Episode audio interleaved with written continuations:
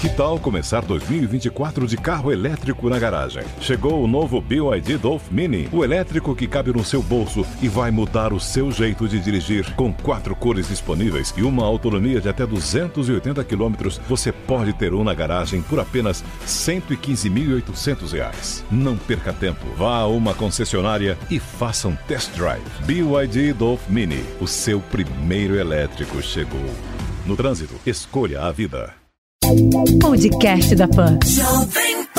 Olá, seja bem-vindo ao podcast da Pan, que deixa você bem informado com as principais notícias do dia e as análises dos nossos comentaristas de um jeito rápido e dinâmico. Hoje é sexta-feira, 27 de novembro de 2020. Acompanhe os destaques comentados por Josias de Souza e Paulo Figueiredo Filho. Corpo de Diego Maradona enterrado em cemitério na Grande Buenos Aires. O velório na Casa Rosada foi encerrado antes do previsto, inicialmente por causa de confusão, e uma caravana com milhares de fãs acompanhou todo o cortejo. Jair Bolsonaro diz que nunca chamou o Covid-19 de gripezinha, mas áudios e vídeos provam o contrário. Em março, o presidente afirmou: não vai ser uma gripezinha que vai me derrubar. E quatro dias depois, disse que caso fosse contaminado, seria quando muito acometido por uma gripezinha por causa do histórico de atleta. O presidente Bolsonaro nunca levou a sério o coronavírus. É cômico esse seu esforço para negar que tratou a pandemia como gripezinha. A teoria da gripezinha foi formulada pelo presidente no instante em que os mortos eram contados em mil. Quando os cadáveres somavam 5 mil, Bolsonaro queixou-se da histeria. Quando lhe perguntaram sobre os 10 mil corpos, ele disse: Não sou coveiro, na marca de 20 mil sepulturas, o presidente perguntou: e daí? Aos 30 mil mortos, declarou que todo mundo morre um dia. No recorde de 40 mil, o presidente fez um convite aos seus devotos: invadam hospitais e filmem leitos vazios.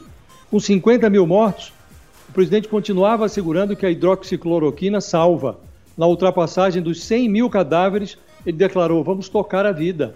Agora, com mais de 170 mil mortos, o Bolsonaro percebe que o negacionismo custou o mandato do seu ídolo, Donald Trump, e não fez sucesso nas urnas municipais brasileiras. Tenta se virar do avesso. Logo, logo, o presidente vai notar que é muito tarde para virar um ex-Bolsonaro. Ministro da Saúde rejeita a existência de segunda onda da pandemia. Nesta quinta-feira, Eduardo Pazuello afirmou que o aumento de casos nas últimas semanas seria apenas um repique da pandemia. A AstraZeneca admite que vacina deve passar por estudo complementar sobre a eficácia da meia dose. No começo desta semana, o laboratório informou que a imunização foi melhor nos voluntários que tomaram dose reduzida. É desalentadora a notícia de que a vacina comprada pelo governo brasileiro tropeçou na fase de teste. O que parecia ser uma grande notícia no início da semana virou um fiasco. É, o laboratório tinha informado que essa vacina da farmacêutica AstraZeneca, desenvolvida em parceria com a Universidade Britânica de Oxford, teria a eficácia de 90%, mas os testes realizados com voluntários no Reino Unido e também no Brasil sinalizaram que a eficácia média foi de 62% quando aplicadas duas doses completas da vacina. A eficiência de 90% só foi alcançada em pacientes que receberam, por engano, uma dose e meia da vacina. A comunidade científica, autoridades certificadoras dos Estados Unidos levaram o pé atrás e o próprio laboratório teve de admitir que vai ter de realizar novos testes. Com isso, é grande a chance de a Coronavac, chamada pelo presidente Bolsonaro de vacina chinesa do João Dória, ser o primeiro imunizante colocado à disposição dos brasileiros no início de 2021. O governo federal retira o IP da lista internacional de proteção a espécies ameaçadas. Na prática, a decisão permite que essa madeira possa ser vendida como uma espécie comum, como um eucalipto, sem nenhuma restrição. Jair Bolsonaro não irá depor a Polícia Federal no inquérito que apura se ele tentou interferir na autonomia da corporação. A decisão foi informada ao STF pela Advocacia Geral da União, que adiantou que o presidente abre mão do meio de defesa e pede o encerramento da investigação. O presidente Bolsonaro informou ao Supremo que desistiu de depor no inquérito em que ele é acusado pelo ministro pelo ex-ministro Sérgio Moro de tramar a interferência política na Polícia Federal por duas razões. Primeiro, porque o presidente deseja evitar uma prorrogação desse inquérito. Segundo, porque ainda cogita transferir o delegado Alexandre Ramagem, amigo da família Bolsonaro, do comando da ABIN para a Direção-Geral da Polícia Federal. Em privado, Bolsonaro se diz convencido de que o caso vai ser arquivado pelo Procurador-Geral da República, Augusto Aras. Daí o seu esforço para adiantar o relógio. Agora é preciso verificar como reagirá o Supremo. Com a aposentadoria do ministro Celso de Mello, a relatoria desse caso passou para o Alexandre de Moraes, o mesmo que vetou a indicação do delegado Ramagem para a PF meses atrás. Polícia Civil do Rio Grande do Sul ganha mais 15 dias para finalizar o inquérito do caso João Alberto. Responsável pelo caso, a delegada Roberta Bertoldo explicou que o prazo extra é necessário para guardar a conclusão dos laudos da perícia. No Distrito Federal, o Tribunal do Júri condena a mãe e a companheira dela no caso da morte do menino Juan.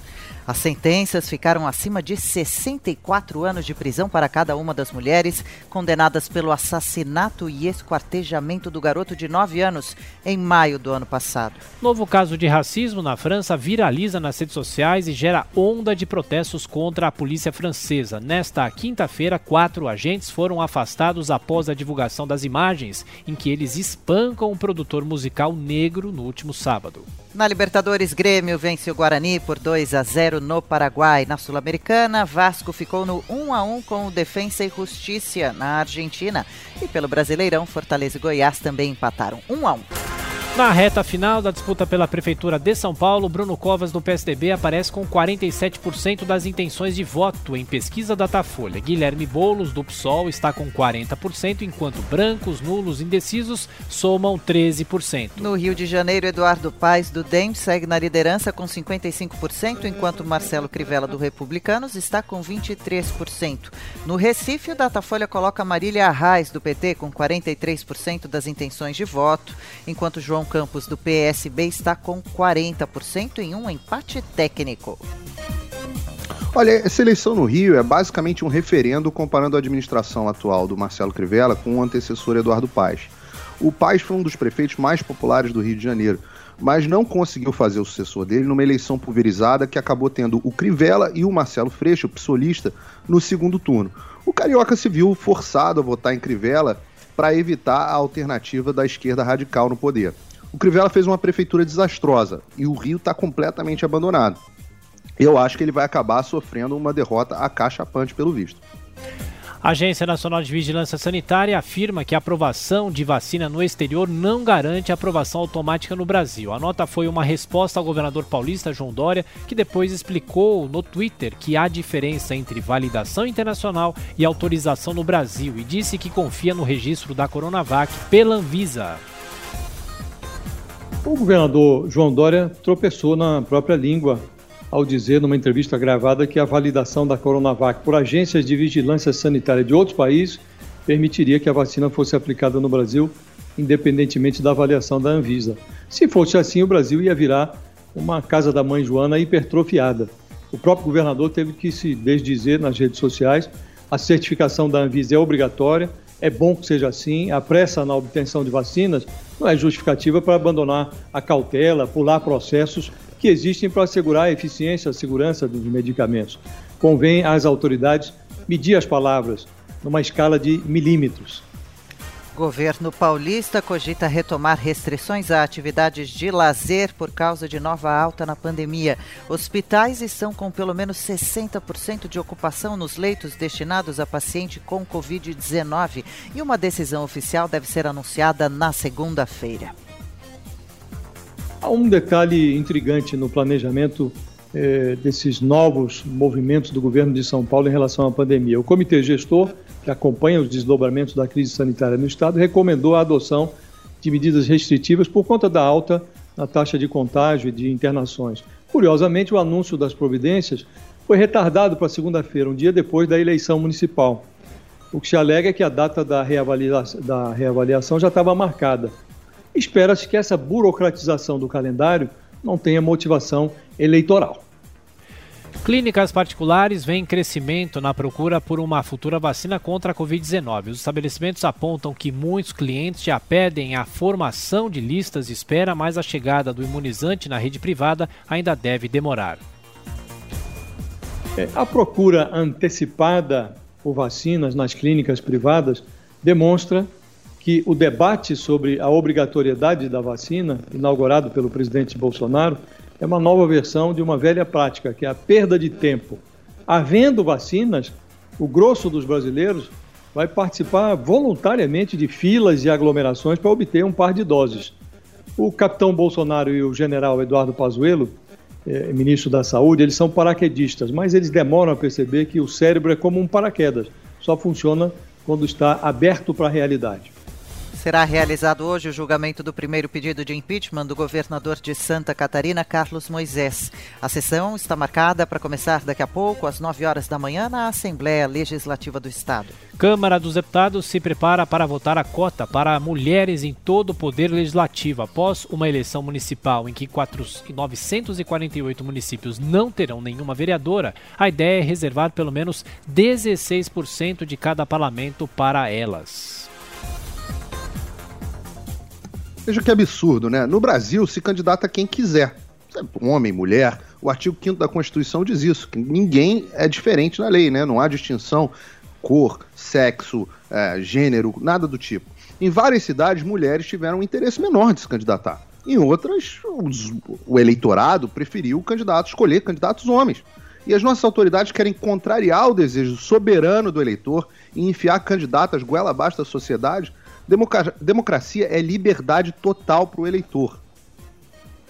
Expectativa de vida do brasileiro cresceu três meses em 2019. Segundo o IBGE, as mulheres que nasceram do ano passado, no ano passado, vão viver em média 80 anos contra 73 dos homens. Polícia investiga se falha humana causou acidente com 41 mortes no interior paulista. Além da possibilidade de ultrapassagem em local proibido, investigadores analisam se houve problema nos freios do ônibus. Donald Trump admite que deixará a Casa Branca se o colégio eleitoral reconhecer a vitória de Joe Biden. Mesmo assim, o presidente norte-americano continua com as alegações de que houve fraude e insiste em dizer que ele é o vencedor da disputa.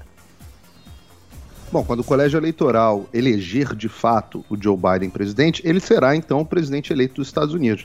Olha, essa notícia chegou a dominar e está dominando o editorial internacional dos grandes veículos, é uma não notícia, né? Porque chega a ser risível a ideia de alguns da imprensa que o Trump sequer tenha cogitado não deixar a Casa Branca e dar um golpe. Isso nunca foi aventado, exceto na cabeça dos jornalistas que veem no Trump um ditador que ele não é. Agora, as disputas sobre fraudes e inconstitucionalidades continuam em cinco estados americanos e mais de 20 cortes. Isso não é uma opinião, isso é um fato. Então vamos ver o que vai acontecer. Esse foi o podcast da PAN, que deixa você bem informado com as principais notícias do dia e as análises dos nossos comentaristas de um jeito rápido e dinâmico.